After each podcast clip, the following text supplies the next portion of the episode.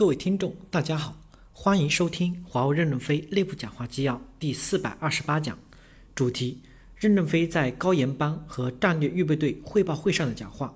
本文刊发于二零一七年二月二十四日。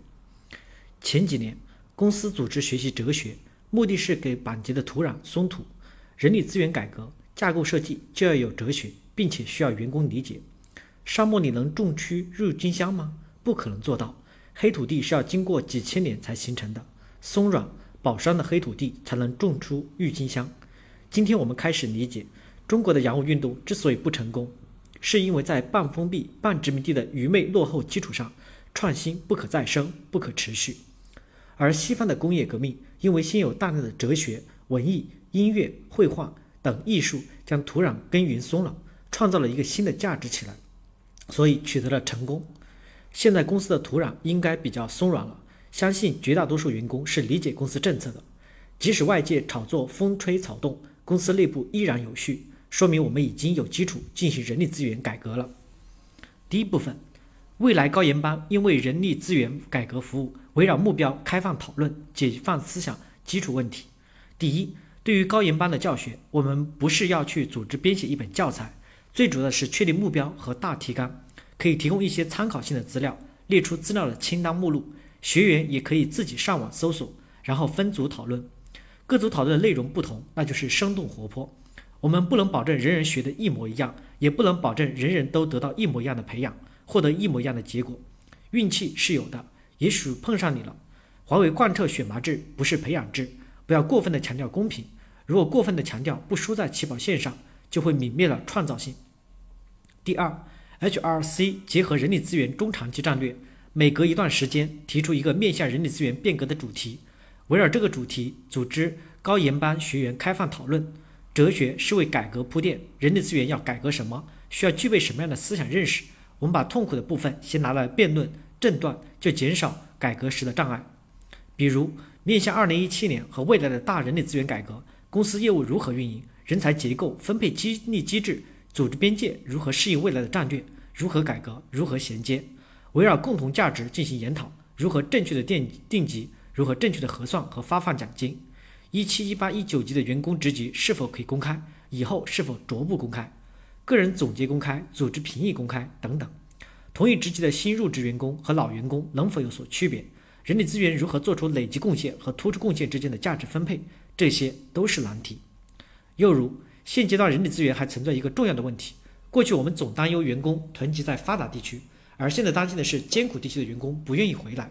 因为从艰苦地区回到机关和发达地区，能否适应航母时代，能否追上队伍，不被淘汰，这都是问题。上过战场、开过枪、受过伤的资格审查如何应用？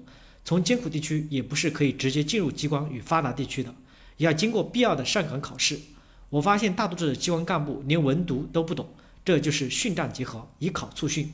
如果资格审查没有通过，即使考得好，也不能被提拔。从现在起，要强调干部的直接基层的实践经验。第二部分，以金南将军的三个讲座视频为中心，认真学习美军的改革。大家要理解人力资源未来产生的变革，这就是我们的哲学。金南将军的三个讲座视频，清晰解析了美国军队的改革。美国军队改革既有哲学，又有方法论。我们应该通过这三个视频，认真学习美军的改革，学习美军的价值评价体系和组织建设体系。这几年，我们的人力资源改革模模糊糊的，意外的与美军改革同方向。听了金南将军的解析后，人力资源的制度和政策开始逐渐系统化了。比如，我们学习美军的价值评价体系，首先看是否上过战场、开过枪、受过伤。资格审查作为任职资格的第一个台阶，这应该是科学的。通过资格审查后，再比能力。如果能力强的人员没能通过资格审查，提拔要慢。现在华为公司仍是学生型组织，能力还是作为任职资格很重要的评价标准。显然，在机关发达地区的人员永远是能力最强的，在艰苦地区爬冰卧雪的人员永远是能力最弱的，而能力强的人永远都有机会。如果我们不把上过战场资格作为重要的因素来称重，大家都不愿意上战场了。当然，也不一定必须强调受过伤，万一他给自己开一枪，也没有必要。第三部分。哲学主要是针对领袖培养，绝大多数人员要更强调顺战结合。我们不指望公司所有人在哲学上都明白。对于三个纲要，应该是自发的学习，而不是强迫性的学习。因为三个纲要难学，虽然发行了几十万册，但绝大多数人可能都是浅尝辄止。公司内真正读完的人，完应该不到百分之一，所以不是所有人都能理解。能理解的人悟出了道，就成为领袖；领悟不出道的，就是战士。应该上战场冲锋去，然后给予及时的激励。所以未来要有所区分，对于不同阶段的人员有不同的训练内容。哲学主要是针对一定职级以上的人员作为领袖培养，而绝大多数人员更多的强调训战结合。比如，二零一七年试点合同在代表处审结，是中级干部训战结合的主要内容；一八一九级是合同审结的主要骨干。做出成绩后，有机会升到二十一、二十二级，再处学习哲学。当然，个人也可以有自愿选班的权利，参加训战结合或者学习哲学，都算学过了。但是干部评价考核要以责任结果为导向。我出差很多的代表处时，发现大多数人都不知道站点长什么样。这种情况下，即使学了哲学也没有用。另外，每个人都进行职业生涯的设计，应该是不合适的。我们不要求公司每个人都之字形成长，只有特别优秀、卓有贡献的才需要之字形成长。第四部分，战略预备队要通过制定路标来牵引队员。将来选拔高级干部，要求具备项目端到端的成长经历。战略预备队入队快、出队快、升官慢。对于需要重返研发的最优秀的干部，出队标准应该是完成项目端到端的训练。从出现机会到获取合同、交付、维护等，希望他们能够获得端到端的实践经验，否则将来做领袖，考虑问题还是会片面。八百里秦川何曾出过霸王？我的意思就是要出霸王。没有上过战场、开过枪的人是不可能做主官的。战略预备队要制定一个端到端的成长经历的路标，将来我们通过这个路标去选拔高级干部。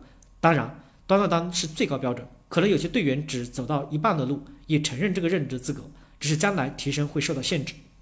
人力资源要有清晰的地位，用政策来牵引不同阶段的干部有不同的选拔标准，把各类标准选拔场景都做出来，自然有人去对标，找到自己成长的路线。比如制定场景师标准，更产生更多的研发场景师、合同场景师、工程概算师、项目精算师、大厨师等等。感谢大家的收听，敬请期待下一讲内容。